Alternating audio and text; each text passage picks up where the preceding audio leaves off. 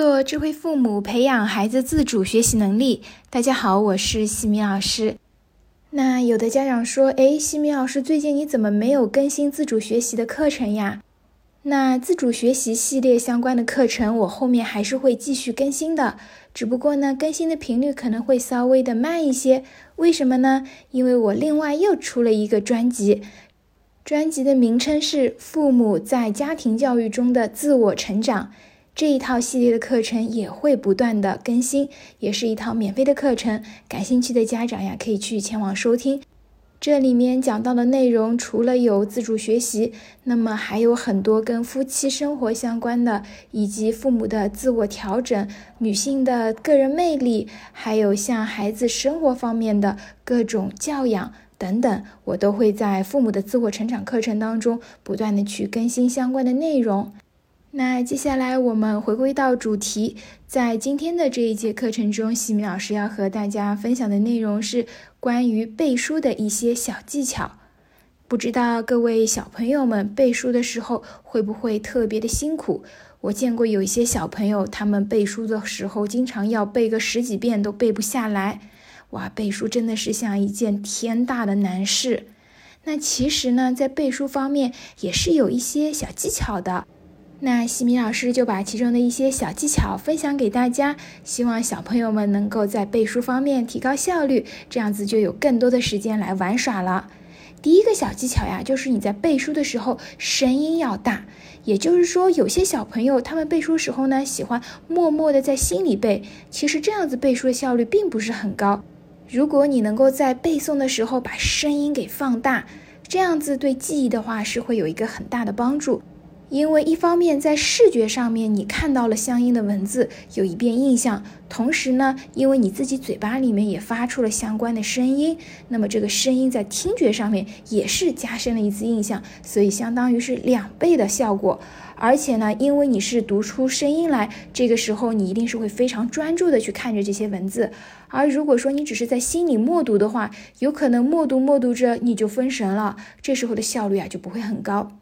而且呀，我们在背书的时候，我们一定要思想特别的集中啊。有些小朋友他可能背书的时候喜欢手里拿一个玩具，或者有些小朋友呢还喜欢躺在床上滚来滚去的背，那这样子背的效率也是非常的低。虽然这种情况下面人是在非常放松的情况下背，但是呢，因为他的注意力不够集中，所以呢，背书的时候很有可能会因为分心，效率就变低。我们在背的时候呀，要尽量的把大脑给排空，让自己的思想高度集中，这个时候背效果是特别好的。其次呀，小朋友们，你们觉得你们在背书的时候，什么时候效率是比较高的呢？其实呀，在早晨的时候背书效率会比较高，因为早上的时候呀是一个人最清醒的时候。这个时候呢，你把课文给念一念、背一背，比你晚上背十遍的效率还要高。所以啊，建议小朋友们如果有语文或者英语相关的内容要背诵的话，建议选择在早上进行背诵。那有的时候小朋友说，可能早上上学时间非常赶，来不及。那我可以建议大家在晚上把它读读熟，读得非常的熟练，然后呢，早上你一背，哎，你就会发现，哇，一下子就背出来了，这时候的效率是非常高的。另外呢，大家在背诵的时候呀，可以把一些关键词都标记下来。因为啊，我们在背的时候一大段一大段背是非常累的。但是你如果能够会提取其中的一些关键词，这样子啊是能够帮助你提高记忆力的。你在背的时候，你着重的去抓这些关键词背，效率会更加的高。